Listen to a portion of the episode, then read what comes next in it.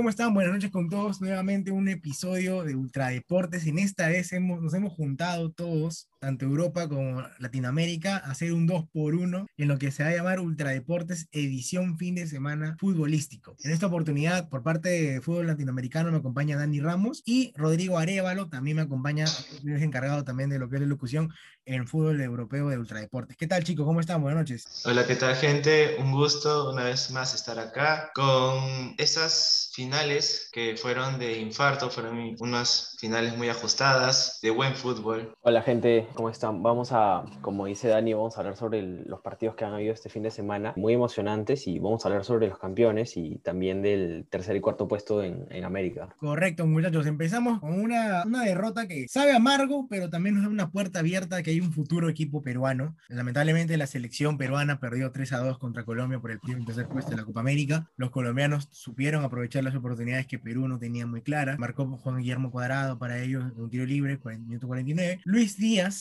marcó al minuto 66 y finiquitó el partido al minuto 94. Descontó Yosimar Yotun al minuto 45 y Luca La Paula al minuto 82. Mis expectativas del partido fueron ver un Perú, bueno, dentro del podio de los tres, que bueno, ha sido tener la de bronce, pero creo que el primer minuto Colombia estuvo manejar muy bien el partido. Obviamente tuvimos tres chances de gol al primer tiempo, que uno fue de Gianluca Lapadula, otro de Sergio Peña y el otro fue Yotun que quedó en gol, ¿no? Pero fuera de eso, creo que Perú salió muy desmotivado en el segundo tiempo, salió muy confiado, ahí es donde llega Juan Guillermo Cuadrado, que es experto tirando tiro libres. No le puedes poner una barrera de tres personas a él, imposible en la vida. Y ahí empezó la masacre colombiana, después Díaz puso el 2 a 1, Gianluca Lapadula en el minuto 82 que nos decía a todos, ¿no? Nos daba esa sensación de que nos íbamos a penales, pero luego Díaz mismo verdugo dijo, aquí estoy yo y este es mi noche y se intenció el partido al minuto 94, ya teniendo para acabar el partido, ¿no? Y bueno, chicos, ¿qué opinan? A ver, ¿qué, qué, detalles para decir sobre este partido? Bueno, yo, yo creo que primer tiempo Colombia no salió muy bien, Perú creo que empezó mejor, eh, y creo que a Colombia le pasó como a Perú contra Ecuador, que Perú está perdiendo 2 a 0 y sale al segundo tiempo con otra, con otra intención, con otra dinámica, y sale y, y nos voltea el partido. Entonces, este, así como Perú logró empatar con Ecuador con un marcador que no le favorecía, creo que les pasó lo mismo. Y bueno, eh, yo creo que hay un jugador clave que, que, lo vamos a ver las próximas temporadas, que es Díaz, que yo creo que va a cambiar de equipo, definitivamente, no se va a quedar en el Porto y me parece un crack. Claro, obviamente. Para ser uno, bueno, creo que ha sido el mejor colombiano en la Copa América, que ha terminado como goleador, no me equivoco. Ha terminado como goleador de esta edición de la Copa América sobre Lionel Messi y Gianluca Lapadula. Y nada, pues Dani, ¿qué opinas tú respecto al partido? ¿Qué te pareció? ¿Qué, qué sentiste, no? Porque yo creo que todos los peruanos nos quedamos con esa, ese sin sabor de, de no tener ese tercer puesto que recordemos que ya la mayoría de tiempo le hemos tenido Copa América 2011, Copa América 2015, creo, si no me equivoco, 2016, y bueno, subcampeones en, en 2019, ¿no? ¿Qué opinas, Dani? Sí, la verdad que el partido de Perú fue, un, como bien lo dices, un sinsabor, que realmente fue por errores de nosotros, nos nos hacen los goles por simples errores. Yo creo que más que por la cantidad, el gol viene porque la Padula se da la vuelta, el, el, gol atraviesa la barrera. Entonces, no es la cantidad, sino que son errores tan inocentes, creo yo. Igual López cuando hace la marca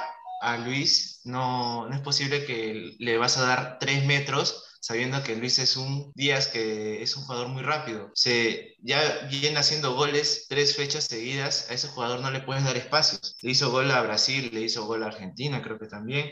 Entonces, no puedes cometer esos tipos de errores. Y el último, creo yo que fue un golazo, pero un 6 o un medio campo pudo haber salido, al, menos a, a, obligarlo a que decida, porque se dio el tiempo de perfilarse y poder definir. Y se metió un golazo que nos sentenció. Pero Perú, como bien lo dices, se queda tranquilo, ya que se queda con nuevos jugadores, como el caso de, de, García, de Peña, ya consolidado, La Padula y Ormeño, que está por, por demostrar, porque como bien lo dicen, todavía no da su 100% en el Perú, al menos eso es lo que yo creo, y que tiene para dar más y tal vez alegrías a, a Perú. Bueno, sí, mira, justo, justo detallando una cosa, quería hacer una pregunta a ambos, abiertamente para cualquiera que nos pueda responder. Tenemos la gran preocupación ahora de que próximamente no, no, este, no tenemos esa habilidad goleadora de definición como se tuvo que ver en este partido. Recordemos que tuvimos oportunidades clarísimas para poder definir. Entonces, de mi parte me preocupa mucho porque sé que ya Lucas La Paula no va a estar en la próxima fecha eliminatoria contra Uruguay. Entonces, yo creo que, como dice justo Dani, Ormeño aún no, no ha dado el 100% que tiene que dar para la selección. No ha dado ese 100% que merece todavía. Pero fuera del 100% que merece dar él, yo creo en mi persona que por muchas variables que podamos tener en el equipo, por ejemplo, en medio campo ya tenemos un Raciel García que ha demostrado demasiado. Por los laterales tenemos a un Lora que también está demostrando, un López que ha sacado lo mejor. Entonces, ya tenemos una, una base, ¿no? Pero entonces, a ustedes como que, bueno, ya varias veces hemos estado juntos después en reuniones de reportes, ¿qué opinan o qué, qué les deja esta, esta, esta, esta participación en la Copa? Fuera del, fuera del cuarto lugar. Fuera del cuarto lugar, recordemos que no hemos ido con Pablo Guerrero, hemos ido sin Edison Flores, hemos ido sin,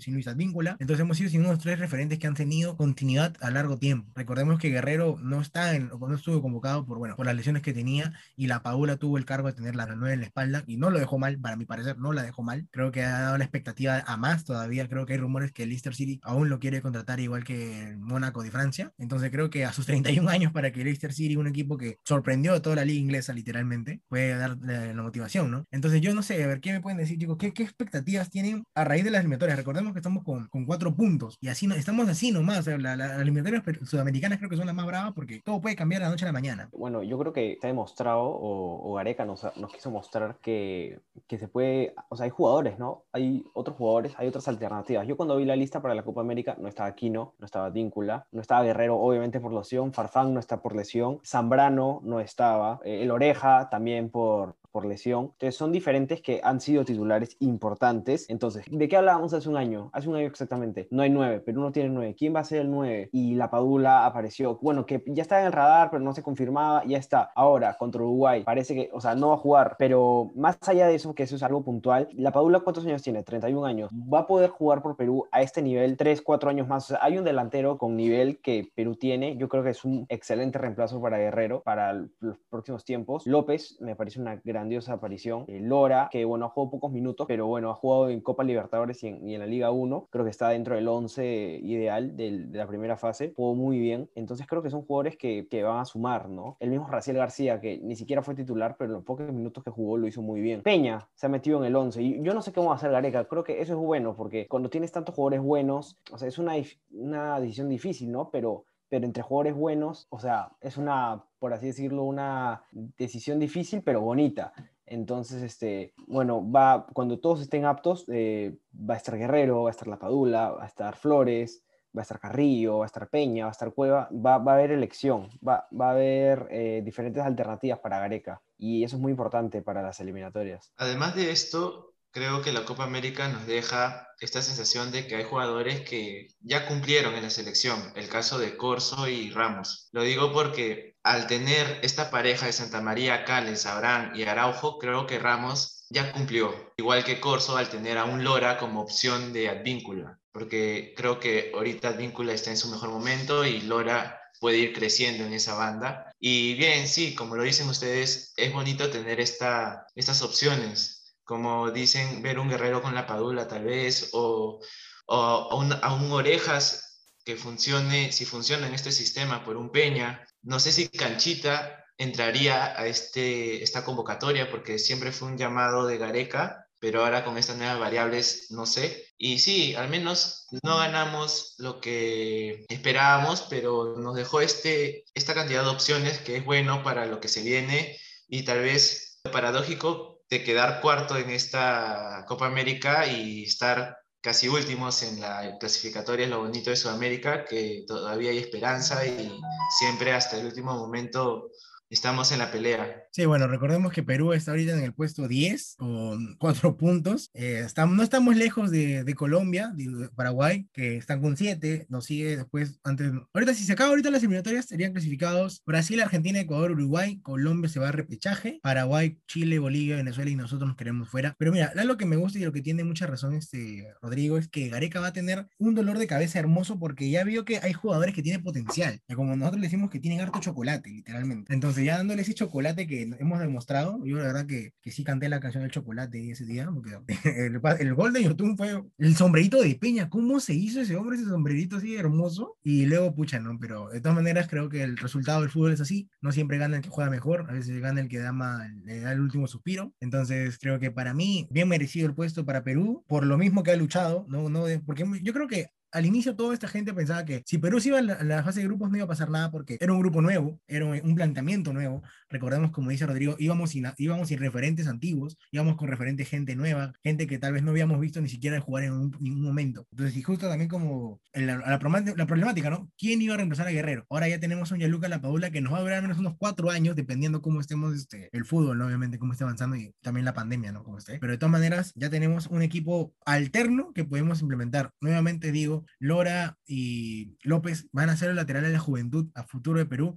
Creo que ya deben empezar a jugar juntos. Yo creo que Corso, Ramos, agradecidos con ellos por lo que hicieron por nosotros, tanto en eliminatorias, en la Copa América 2011. Ramos, gracias por ese segundo gol que, con el que fuimos al, al Mundial después de, después de 36 años. Entonces, creo que ya hay demasiadas cosas, pero aún hay momentos donde ya uno tiene que mismo darse cuenta de donde ya es momento de retirarse de la selección. Y bueno, señores, Perú quedó cuarto. Felicitaciones a la gente de Colombia si nos están escuchando por ese tercer puesto. Un 3 a 2 que se, se guerrió, se guerrió. La verdad que sí, nadie lo puede decir nada de nada. Bueno, gente, ahora hablemos de algo que a mí personalmente me llena de orgullo y de felicidad. Y se lo, y se lo dije a Dani, ¿dónde está tu maldición? Antes de empezar a grabar. Argentina logró campeonar después de tantas finales consecutivas perdiendo, tanto Copa América como la final del mundo del 2014 contra Alemania, y logró Messi callar, aunque Messi no metió el gol, y pudo haberlo metido uno, pero se, creo que se confió en el, el último contra en ese partido. Angelito Di María, el fideíto Di María fue la persona que metió el gol, un gol muy sorpresivo para todos los brasileños, pero bueno, después de tantos años y tantas cosas, y bueno, un homenaje para el fallecido, que en paz descanse, Diego Armando Maradona también, ha sido el, premio más hermoso que Argentina salga campeón de tanto tiempo, ¿no? Un partido que para mí fue uno de los más parejos. Literalmente creo que Brasil supo lo que era tener un árbitro que no te, no, no te cobre todas a tu favor. Simplemente creo que estuvo muy, muy, muy pegado, muy pegado, estadísticamente hablando. Creo que Brasil tuvo más posesión del balón que Argentina más remates también tuvo, pero es la efectividad, ¿no?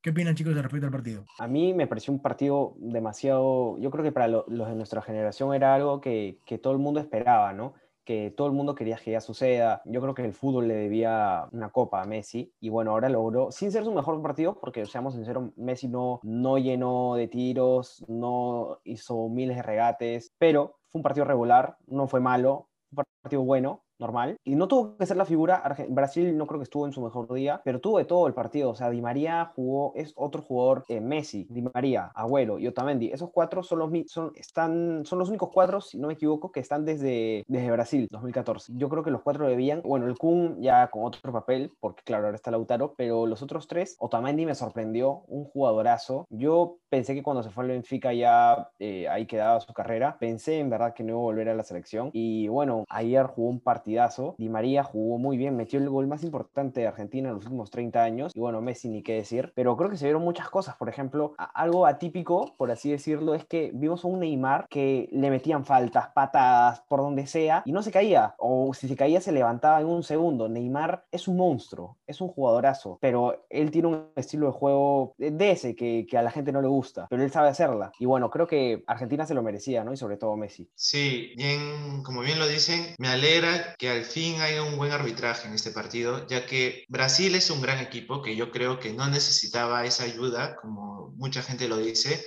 o esos errores a favor de Brasil, no lo necesitaba y, y sí, se lo merecía Messi completamente, totalmente de acuerdo. Messi es un jugador que ha dado tan, tanto, ha brindado al fútbol que se merecía una copa con esa selección. Y al menos vimos un Messi no tanto de lujos o de goles, pero sí vimos a un Messi guerrero, un Messi que se echaba, que cortaba jugadas, que recuperaba balones, que dirigía, e inclusive escuché las palabras de Scaloni que decía que Messi viene con una lesión, una pequeña lesión hace dos fechas. Es decir, que Messi estaba en, en modo Dios, como yo le digo, estaba entregando más del 100%, tal vez no luciendo no haciendo goles, pero sí dando esta, este liderazgo que, que, al menos mucha gente le reclama, porque eso es lo que lo comparan con Cristiano, ese liderazgo que refleja Cristiano en el campo y Messi siendo las estrellas que más pesan en sus, en sus equipos. Y sí, me gustó, además fue algo que, una historia muy bonita, la del arquero, siendo como tercer arquero, de ahí volverte el arquero más referente de Argentina y de ahí el mejor arquero de toda Sudamérica. Son historias que, que suman a este, a este bonito capítulo de la Copa América y tal vez, no sé, pero podría volverse candidato hasta del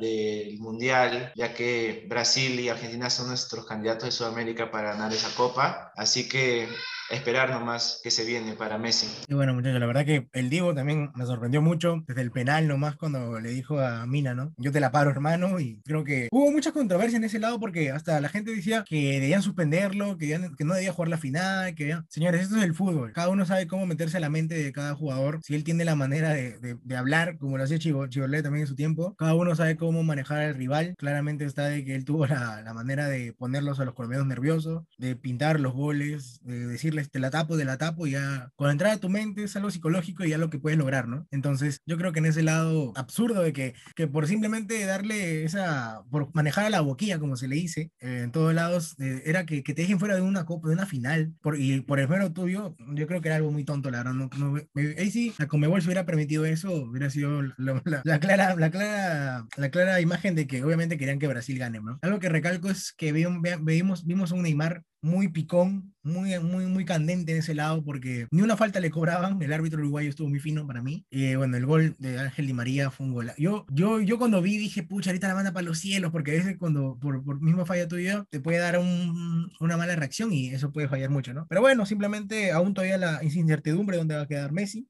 No se ha renovado aún con Barcelona, eso recordemos, no se ha renovado todavía. Y nada, pues muchachos, así que bueno, Argentina, felicitaciones a la gente argentina que nos escucha. Tienen 15 copas como Uruguay ahorita, así que eso es lo más importante. Entonces, ya, ya tenemos campeón de América, tenemos su campeón de América y tenemos tercer lugar, cuarto lugar. Ahora, dígame tres cosas buenas cada uno, ¿qué les dejó la Copa América y tres cosas malas de cada uno? A ver, Rodrigo, tú. A ver, primero, una, una cosa importante es que, por ejemplo, en general, ¿no? Primero es que Brasil para mí no es invencible, cosa que yo antes de la Copa América lo veía así, porque sus últimos 50 partidos solo había perdido uno, con Bélgica en el Mundial, y Bélgica es un equipazo. esa es una cosa. Lo segundo es como ya comenté de Perú, el equipo peruano, en verdad a mí me sorprendió, o sea, yo, yo tenía claro que era muy complicado que Perú no pasara de grupos, porque pasaban, bueno, solo quedaba fuera uno. Bueno, y luego jugó, un gran partido contra Paraguay, eh, y por más que lo ganamos por penales, creo que una victoria buena. Eh, jugamos bien con Colombia, jugamos bien con Ecuador, entonces yo creo que eso es positivo. Y uno tercero, creo que aparte de que se encontró ese equipo, creo que lo tercero sería que me deja buenas sensaciones cara a las eliminatorias. O sea, creo, creo en verdad que, que podemos clasificar a Qatar. Me gusta, me gusta tu análisis, Rodrigo. Por así decirlo. Bueno, ya, dame tres jugadores que rescatas de la selección peruana ahorita. Tres. Tres jugadores que tú, tú dices, estos jugadores me sorprendieron a mí. A ver, tres jugadores que me sorprendieron. El primero, Peña, porque, a ver, todos sabíamos que había estado jugando en, en el Emen, pero ah, no sé si todos habrán visto muchos partidos de Peña. Yo por lo menos no. Vi algunos, pero, a ver, no me comí toda la temporada de Peña y sabía que venía jugando, que venía siendo que, importante, pero ahora lo he visto y ha, y jugado bien. Estaba esperando su oportunidad, la tuvo y ahí están los resultados. Peña casi te podría decir que ahora es casi inamovible. El segundo eh, Marcos López. Nos sorprendió bastante. Yo quería que siga siendo titular. Bueno, de ahí Gareca lo regresó a la banca. Hubo Trauco, luego tuvo un problema de testicular, me parece. Bueno, salió, Rey regresó, pero yo creo que se ha ganado un puesto y me parece un buen jugador. Eh, y bueno, la Padula, ¿no? O sea, yo creo que ha sido. Es un crack, me parece un crack. Me parece un crack. Y bueno, una mención honrosa que voy a hacer es eh, de Carrillo, porque Carrillo, aunque esté jugando, aunque ya sepamos cuál es su nivel del mundial y, y todo lo demás, yo creo que Carrillo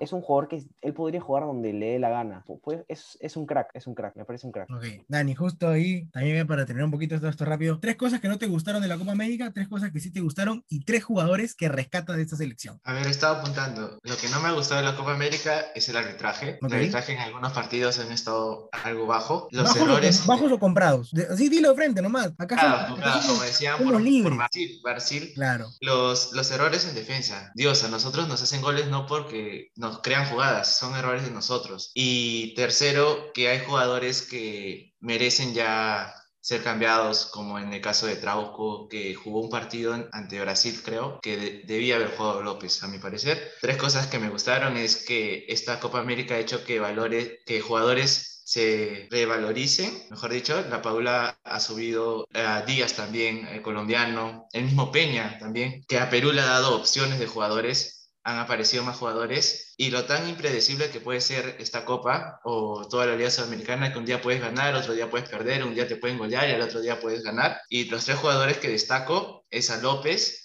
realmente me ha gustado su accionar. Peña, como bien dice, es un jugador que se ha estado presente, pero no asumió ese rol de, de 10 o de titular que ahora sí lo está asumiendo. Y aquí quiero mencionar a Callens. Es un jugador que realmente me ha sorprendido porque muchos dicen que la MLS es una liga baja, pero ha dado, ha dado bastante que hablar porque su buen accionar ha hecho que se gane este titularato. Creo que yo que Callens es un titular ahorita indiscutible. Santa María puede ser que, que sí puede haber cambios con Abraham, pero yo creo que Callens de ahí no lo mueven, al menos hasta ahora no. Bueno, creo que sí. Bueno, en mi parte, tres cosas que no me gustaron. Nuevamente, repito, el arbitraje estuvo pésimo para mí. La defensa de Perú, hay que mejorar, muchachos. La verdad que es algo terrible. Otra cosa que no me gustó fue el miedo que la gente le tenía y la poca fe que le tenían al equipo. Literalmente, yo sí fui hasta el final con, con la selección, como siempre. No hay, que, no hay que bajarnos del barco. Y otra cosa que decía Rodrigo, muy importante, no, Brasil no es, no es el monstruo de Sudamérica, muchachos. Ellos se creen el monstruo de Sudamérica, ¿entienden? Pero no es el monstruo de Sudamérica. Demostremos que Brasil no es imposible de ganarle. Brasil se le puede ganar jugando bien. Recordemos que el partido en la semifinal, Perú, si salía a jugar con el, equipo que salió con el segundo tiempo, sobrado, podíamos ganar ese partido y todavía estaríamos y hubiéramos quedado segundos nuevamente. Recordemos eso. Cosas que me gustaron, los nuevos valores que se están inculcando ahora, el nuevo equipo que tenemos y obviamente el desarrollo y, la gran aparición de Yaluga Lapadula. Tres jugadores que puedo destacar: Yaluga Lapadula, Callens y López. ¿Por qué? Porque Callens y López están en una liga donde es la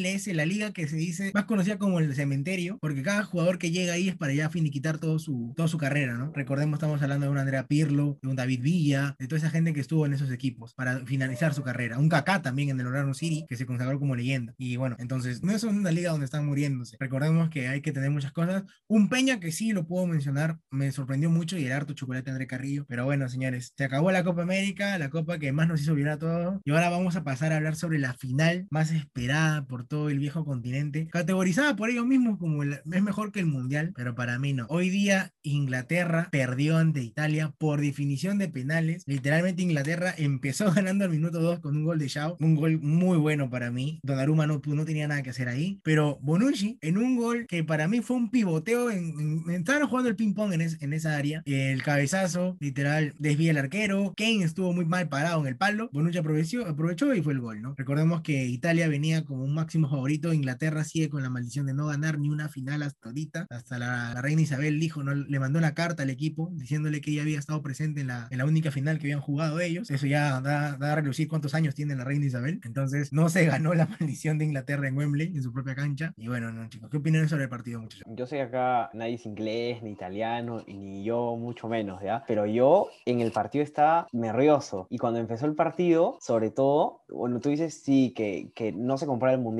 pero yo cuando veía la inauguración, las imágenes, las, los polos que los pusieron ahí, yo le dije a mi papá, oye, esto parece, parece la final del mundial, parece la final del mundo. Me da la sensación que era la final del mundo y no, me, pareció un muy buen partido, inesperado. O sea, por un momento pensé, no sé si a ustedes les pasó lo mismo, pero me recordó bastante a cómo inició y cómo seguía este partido con el del Liverpool y el Tottenham, la final del Champions hace unos años. Fue un gol rápido y luego el partido se estancó.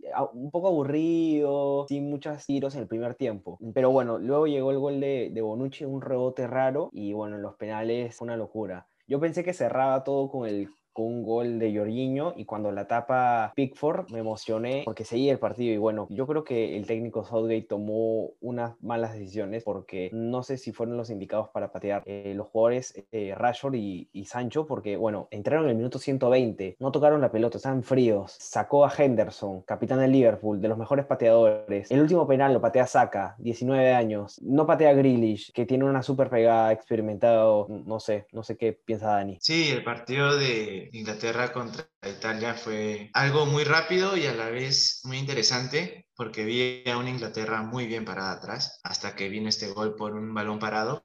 Como bien comentaron, es la única manera que le habían hecho daño a Inglaterra durante todo el campeonato, con balones parados y sí, los penales creo que fue una mala decisión del entrenador de meter a jugadores jóvenes, porque Sancho y Rashford siguen siendo jóvenes, y, y que entren para definir es creo que una decisión no correcta. Y también sí, mandar a patear a Saka, un muchacho de 19 años teniendo jugadores experimentados Sí, y, a, y añadirle a esto que no tienes a cualquier arquero al otro lado, tienes a Donnarumma, que es un arquero joven, sí, pero que viene de una buena temporada y viene defendiendo bien esa camiseta de Italia. Y además lo interesante es que ambos locales perdieron. Brasil e Inglaterra fueron de local y perdieron. Y sí, que Italia, a mí me gustó que Italia gane porque realmente ha hecho buena campaña y tal vez sea su último, su último campeonato de Bonucci con Chiellini, creo. Esa pareja de centrales también ya se empiezan a despedir, que para mí es una de las mejores del torneo. Mira, yo creo que, como dice justo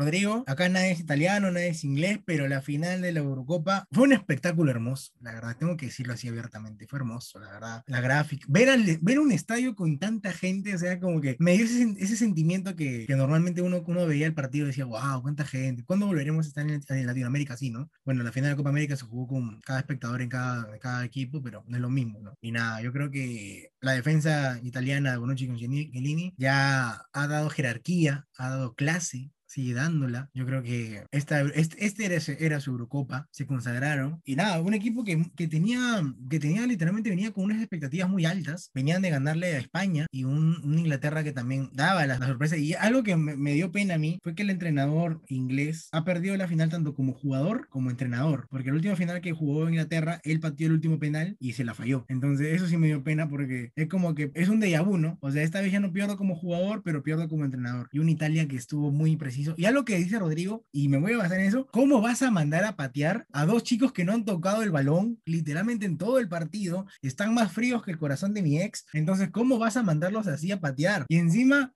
y bueno, yo creo que Osaka tenía la, presión y el peso encima de todo, de toda la gente, ¿no? Porque literalmente patearon a donde estaba atrás del arco la, la hinchada de iglesia. Estaba ahí. O sea, Osaka, se, bueno, Donnarumma también hay que quitarle méritos, estuvo muy, muy fino, pero todo, mira, último penal, última definición. Recién estoy entrando y toda la gente que me va a decir, era muy, era muy lógico que podía fallarse. Y obviamente, como dice Rodrigo, ¿cómo vas a quitar a gente? Capital de Liverpool, tío. O sea, lo metiste para sacarlo. O sea, yo no entiendo cuál es, la, cuál es la dinámica. O sea, si querías piernas jóvenes, tranquilo, no te preocupes. Pero, ven, esos dos, esos dos chicos no, no, no tocaron el balón en todo el rato que entraron. Creo que al técnico inglés ahí le falló completamente todo lo que tenía en mente, ¿no? En cambio, a mí sí creo que Italia estuvo más tranquilo, más sereno, porque se demostró el equipo que tienen, ¿no? Porque la, la, verdad que sí, a mí sí me gustó más Italia, porque fuera de todo, no fuera de Inglaterra, fuera de todas esas cosas, vi que quedaban, o sea, no se dieron por vencidos en el primer gol. Recordemos que Inglaterra metió un gol muy temprano, muy, muy temprano. Entonces nos damos cuenta que tenían ya la obligación de, mira, al minuto 2 ya te condicionan que tienes que empatar o ganar el partido. Entonces creo que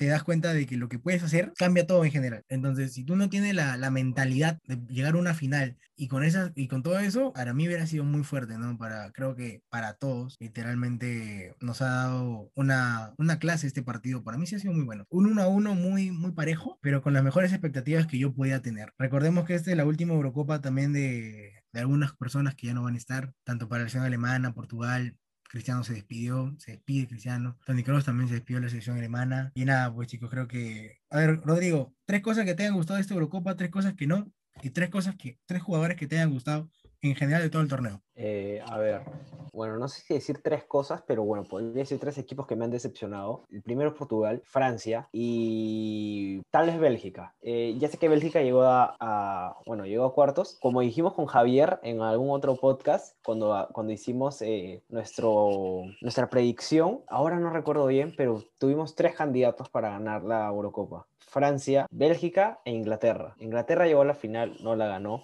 e Italia dijimos que sí, tenía buenos jugadores, pero me parece que no, no lo pusimos ni entre los cuatro primeros. Y bueno, quiero, a ver, tres jugadores que me gustaron. El primero, ¿quién puede ser? En la selección italiana, a mí me gustó mucho Donnarumma, me sorprendió, sé que es buen arquero. Y bueno, ¿sabes qué voy a decir? los tres defensas, Bonucci, Chiellini y Donnarumma, que no es sorpresa para nadie, todo el mundo los conoce, pero es que Chiellini no tuvo una buena temporada en la Juventus, para nada no tuvo una buena temporada y a los 37 años ha demostrado que está totalmente vigente. Con un compañero de saga que lo tiene hace cuántos años. Bueno, Bonucci se fue al Milan una temporada, me parece, pero son compañeros de hace años. Y Donnarumma es un reflejo, es, es un calco de, de Buffon, es un calco. Entonces me quedo con esos tres. Es el príncipe heredero, como muchos le dicen, ¿no? El reino de Buffon del príncipe heredero. A ver, Dani, tú, tres cosas buenas, tres cosas malas y tres jugadores. Mira, a mí lo que me gustó de esta Eurocopa es las sorpresas. Ha habido muchas sorpresas, como bien dice que Francia, Alemania y Portugal queden eliminados por equipos que no, no se esperaba mucho, como el caso de Dinamarca. Y lo que no me gustó fue el episodio feo de Dinamarca, el caso de Eriksen.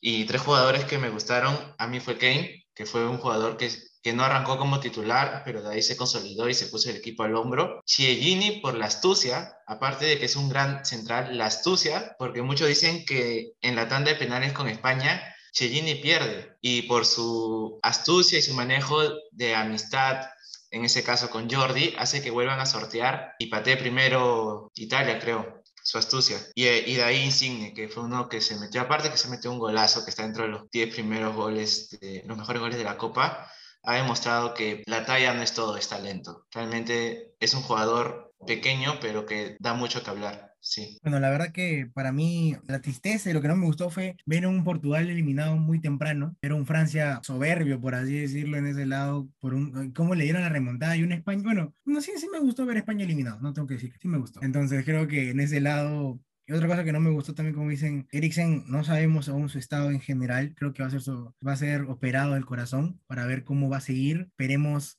esperemos realmente que pueda continuar o tener, bueno, creo que una presión del corazón es muy complicada que vuelva al fútbol. Es muy complicada. Dime, Dani, ¿qué pasó? Sí, quisiera destacar de la Copa, justo ahorita me has hecho recordar de España, a Pedri, un jugador de 18 años que se ha metido todo el campeonato de titular creo que es el reemplazo de Iniesta. Ha, jugado, ha jugado, ha jugado más campeonatos. Bueno, es el, el, jugador más joven que ha tenido. Sí, es el jugador más joven. Ha jugado todo y realmente ha jugado hasta los suplementarios. Ya, y ya es, es que no es un jugador más, es un jugador que destaca en su selección con 18 años ante rivales que, que son históricos, creo yo. Y sí, que ha dado que hablar y que es fácil el reemplazante de Iniesta y no le queda chico. No, obviamente, nada, nada. Creo que también no, le va a quedar muy bien el puesto del, del, cerebro Iniesta. Aún le falta a Pedri, pero bueno, se va por en camino, va por en camino. Otra cosa, bueno, una, algo que sí me gustó fue ver a, a Suiza eh, llegando poco a poco, a una Ucrania que había clasificado a cuartos después de tanto tiempo. Sommer, yo voy a decir siempre Sommer, para mí es, es un arquerazo, cómo llegó, cómo se cargó el equipo a Francia, cómo le tapó el, el penal Mbappé, es muy, muy muchas cosas. Y lo que sí me gustó fue ver a un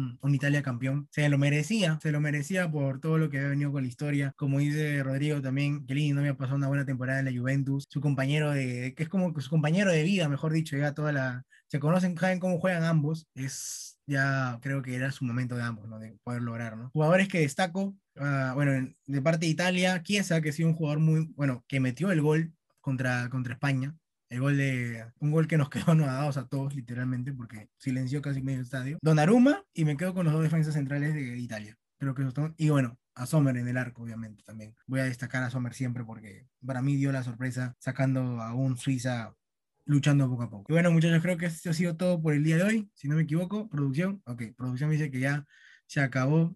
Recordemos, señores, que ya no hay más eventos deportivos internacionales ni, y bueno, sudamericanos, simplemente van a comenzar la retoma de las ligas. Algo que sí va a estar muy picante va a ser cómo, cómo va a quedar el mercado de fichajes después de esta Copa América, después de la Eurocopa, que también seguro haremos un segmento especializado para eso. Se vienen muchas cosas por Deportes y nada, gente, algo más que decir para los chicos, para la gente que nos escucha, Rodrigo. Que nos sigan en Instagram, en Spotify y en Facebook. Ok, Dani, ¿tú? Gracias y también que se unan a los envíos, ya que se vienen partidos de Perú. Hacemos previas y post. Exacto, muchachos, y nada, fue un, placer estar realmente con ustedes, Rodrigo. Dani, esta vez edición Ultra Deportes, dos en uno, dos por uno, nos llevamos todo el combo completo. Y nada, gente, no se olviden de seguirnos en nuestras redes sociales, en Instagram, en Facebook y en Spotify, como Ultra Deportes. Y nada, gente, muchos éxitos y bendiciones. Buen inicio de semana. Chao, chao, cuídense.